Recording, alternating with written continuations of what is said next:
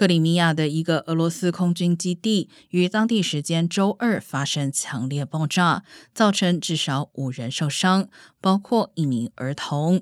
俄罗斯国防部称，爆炸是由于引爆航空弹药，设施并未遭到炮击。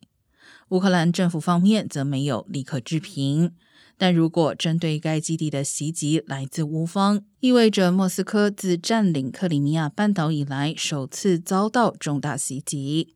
莫斯科官员长期以来一直警告乌克兰，对克里米亚的任何袭击都将引发大规模报复，包括对基辅决策中心的袭击。